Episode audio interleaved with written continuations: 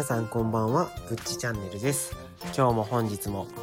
と一緒になっちゃいましたね。すいません。本日もよろしくお願いします。それではねえっ、ー、とちょっと日にちが空いてしまって申し訳なかったんですけども今日は前言ってた施設看護師について語っていこうかなっていう風に思います。ほんで施設看護師についてちょっとまとめるのがすごい難しかったんで今日はいい点難しい点、やっていく上で難しい点を話していこうかなと思います。次回はまあ一日の流れとか夜勤のお話とかまた別の話でちょっとしていこうかなっていうふうに思っています。それではちょっとまた聞いてください。それではね、まず施設看護師のいい点から話していきましょうかね。えっ、ー、と、いい点としてまず一つ目が、えっ、ー、と、病院よりも業務内容自体は楽なのかなっていうふうに思います。やっぱりまあ病棟にもよるとは思うんですけどもやっぱりオペ出しとかそういうオペのこのその観察点とかいろいろねやることが病院の看護師は多いと思うんですけども施設看護師は比較的そういうのがないので急変対応とかぐらいになるのでやっぱりそのメインなイベントとなるのはそれがあるからちょっととまあ病院よりかはまあ楽ですね。もう基本はその健康管理とその処置とかその褥瘡の処置とか傷の処置とかがメインとなってくるので意外と病院よりかは伸び伸びとできるっていう点がまずいい点なのかなっていうふうに思いました。で2点目がドクターとの連携が少ない。まあ、これは別に多分看護師さんによっては人それぞれになってくるかなとは思うんですけども僕的にはいい点かなと思ったんで挙げさせてもらったんですけども僕はそのドクターと関わるのがすごいしんどくてなんかもう完全にドクターってなると完全に目上の人っていう感じがしてわざなんかいちいちその指示をもらうとかにもペコペコしながらなんか僕は指示とかもらってたんでそれに関してはちょっとドクターに気使うことが少ないですね。ドクターも1人しかえーと、僕ら OK なんでドクターが1人常勤にいるだけなのでそのドクターも別にそない気を使うってこともないのでその点はすごいいい点なのかなって僕にとっては思いました。で3点目は1人の患者と長く関わることができるっていう点。まあ療養棟の看護とかはまあ置いといてその急性期の病院やとその患者がねもう今は早く退院させていかないとあかんっていう流れになってるのでなかなかね一人の患者と多く関われずそのまま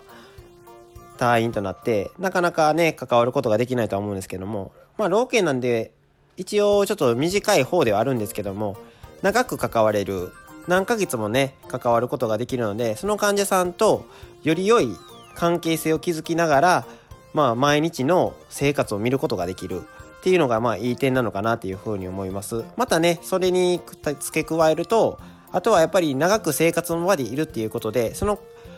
患者さんの、まあ、笑顔を見る機会が増えるやっぱり施設はそういうイベントごととか季節によってやったりするので文化祭とかねうちの施設ではあるんですけどもそういうイベントとかあるとねやっぱりみんなすごいいい笑顔でね過ごしていただけるのでそういう笑顔を見れるっていうのはすごい僕にとっては嬉しいことかなっていうふうに思います。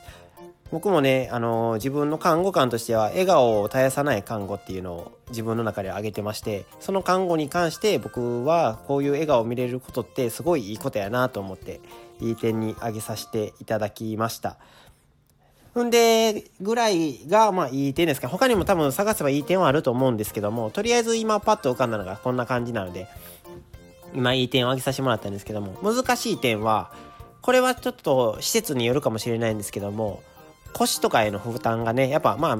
どこの病院とも一緒なんですけどもやっぱ腰への負担がうちの施設では大きいですね。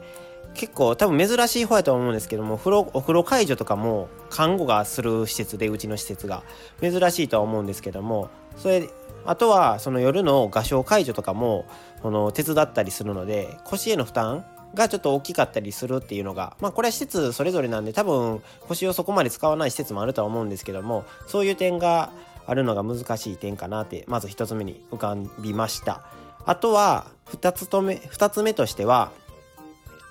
1人で判断する機会が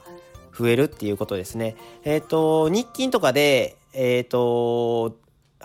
働く時は先生が基本はいてるので先生に聞いたりとかもできるんですけども先輩に聞いたりね。夜勤の時は夜勤が1人だけなので夜勤1人で100人の患者さんを見ないといけないのでもし急変があった場合にはその人を病院に送るべきか送らないべきかっていう判断を全部一人でしないといけないので責任が伴ってくるっていうのがすごい難しい点なのかなっていうふうに思います。僕もねまだちょっとあの心臓停止までの急変まではないんですけども意外とその病院に送るべきなのか送らないべきなのかっていう判断を迫られることも結構多くありましてそこの判断を間違えてしまうとやはりその利用者様にも負担になってしまいますしでねあのなんで早く送らんかったんやっていう責任問題にもなるのでそこが難しい点なのかなって思います。あと3点目としては介護との介護さんともう本当にチームで働いているのでもう介護さんとの連携が必要になってくる点やっぱ介護さんとももうしっかり連携をとってチームとして動かっていかないとなかなか業務もはかどらないという部分があるのでそこの連携を取っていくのがまあ難しい点なのかなって。でも逆に介護さんと関われるっていう楽しさもあるので、まあ、いい点でもあり難しい点でもあるのかなっていう部分ではあります。んであとはね介護さんからも難しい点として質問が結構来るんですねこの人ってこういう状態なんですけどどうしたらいいですかね？みたいなそういう質問が結構来るのでそれに対してしっかり的確に答えていかないといけないので知識をある程度は持っとかないといろんな面での知識をね持っとかないとなかなかちょっとそれに対応して的確な質問を返すのが難しいのかなって思うのでやっぱ知識は少し必要になってくるかなっていうのが難しい点ですね。あとは、えーと、難しい点で最後に施設内にもよるとは思うんですけどもやっぱり人間関係がね難しくなってくるかなっていうふうに思います。うちの施設はね介護さんも若い人が結構いてるので人間関係比較的楽にはなんですけども看護さんもみんないい方なんですごい人間関係に恵まれてるかなって思うんですけどもたまにバイトとかで他の施設の看護師とか見ると結構きつそうな方であったりとかおつぼねさんっぽい人も結構いてそうな感じもあるのでやっぱりちょっとそこの人間関係が難しくなってくるのかなっていうふうに思いますね。やっぱり一番難しい点がそこになってくるかもしれないですね。やっぱりそこはもう当たり外れがあると思うのでバイトとかして他の施設の様子を見ながらここの施設はいいなとかああいう施設がいいなとかいうのは意外とそういう面接が見せてもらったりしっかり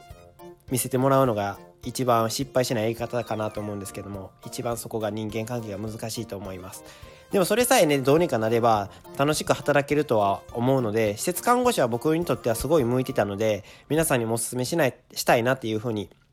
思うんですけどもトータルで見るとやっぱりゆったり利用者一人一人と長く関わりたいっていう方は施設看護師で働くことをおすすめしたいと思いましたそれでね今日はこのラジラジオでね、僕のこの意見を届けさせてもらったんですけども、どうでしょうか？またね、質問とかあればね、コメントで書いてくれればお答えしたいと思うので、またよろしくお願いします。それでは、また、ぶっちチャンネルでした。